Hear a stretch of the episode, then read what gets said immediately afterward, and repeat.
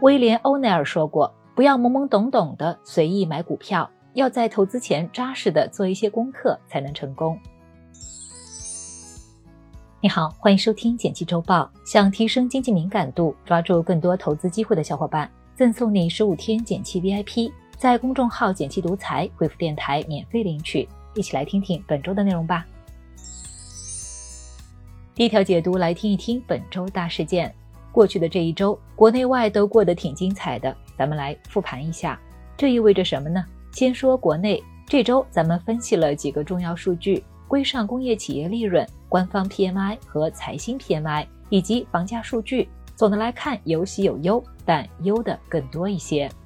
忧的是大企业过得有点差，四月份的工业企业利润继续受挫，出厂价又下调了。还好靠量拉回来不少，才实现了利润降幅连续收缩。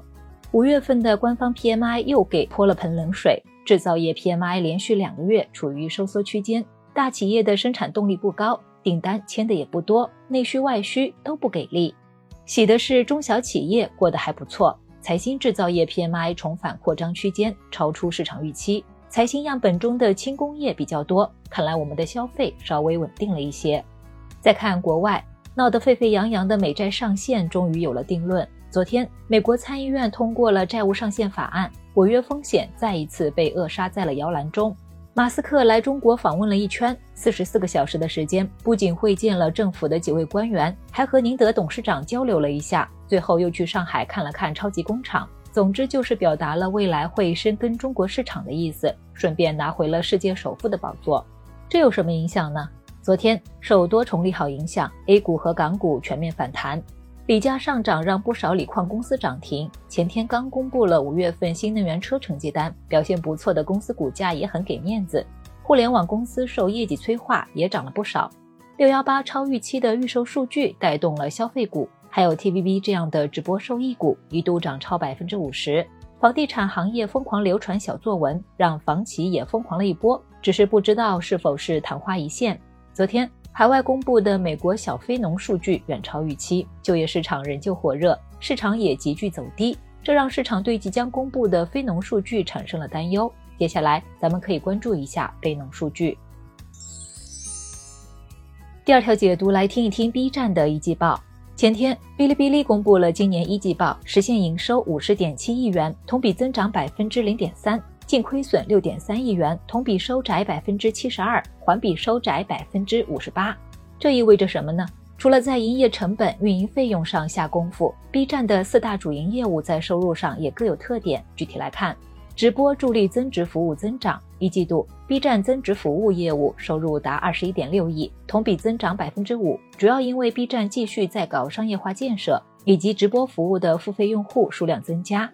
广告增长不错，但前景迷茫。一季度，B 站广告业务收入达十二点七亿，同比增长百分之二十二，表现还不错。但这大概率是受广告行业恢复元气的影响。和腾讯的视频号、爱奇艺的爆款剧相比，B 站并没有过多的广告优势，未来会怎样还不好说。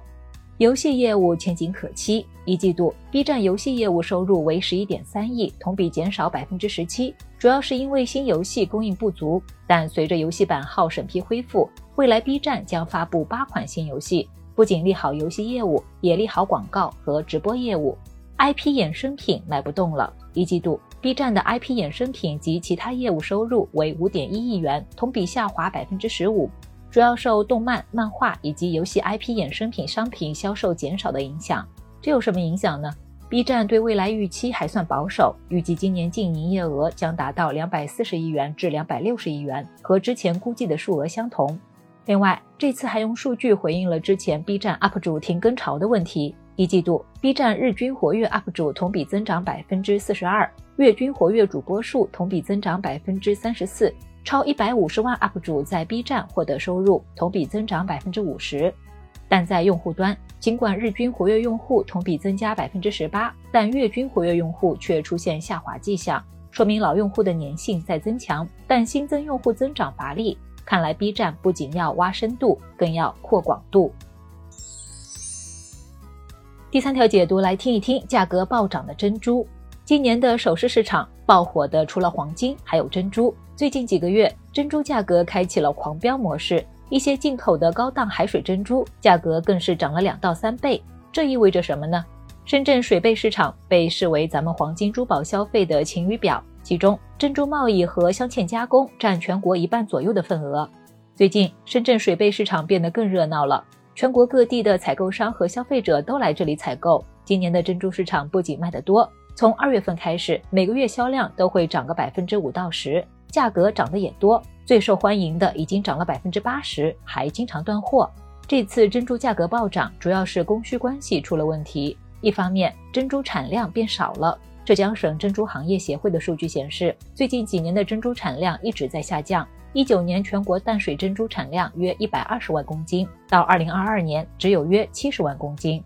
而且我们国内的养殖面积也一直在缩减，国外近些年母贝珍珠也大面积死亡，导致产量大幅下降。另一方面，需求增加了。首先，珍珠款式设计更加年轻化、时尚化，再加上直播等营销方式的推动，年轻客户更多了，大约占了百分之五十。其次，疫情放开后，消费需求释放了一波，母亲节也带动了一波销量。另外，明星也起到了带货作用。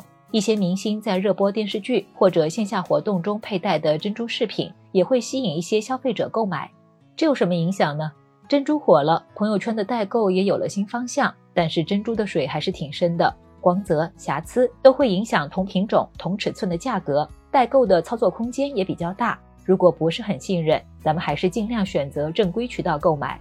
业内人士认为，长期来看，珠宝首饰有一定的增值空间，但最近价格涨幅太大。不排除未来会降价，而且珍珠是一种有机宝石，属于可再生资源，消费时要保持理性。如果不是必须，咱们可以再等等看。来看其他值得关心的事儿，电力行业有了新指导。昨天，由国家能源局主办的新型电力系统发展蓝皮书在北京发布。蓝皮书全面阐述了新型电力系统的发展理念。制定了三步走发展路径，并提出了新型电力系统的总体架构和重点任务。电力系统关系着我国的工业生产和居民日常生活，未来将变得更加安全、绿色和高效。青岛鼓励买房子。前天，青岛市住建局等多部门发布关于促进房地产市场平稳健康发展的通知，点燃居民的买房热情。这次的政策放宽了新建商品房和二手房的出售条件。下调了非限购区域的首付比例，另外还将推行二手房过户便利，鼓励房票试点等。看来青岛是卯足了力要把房子卖出去。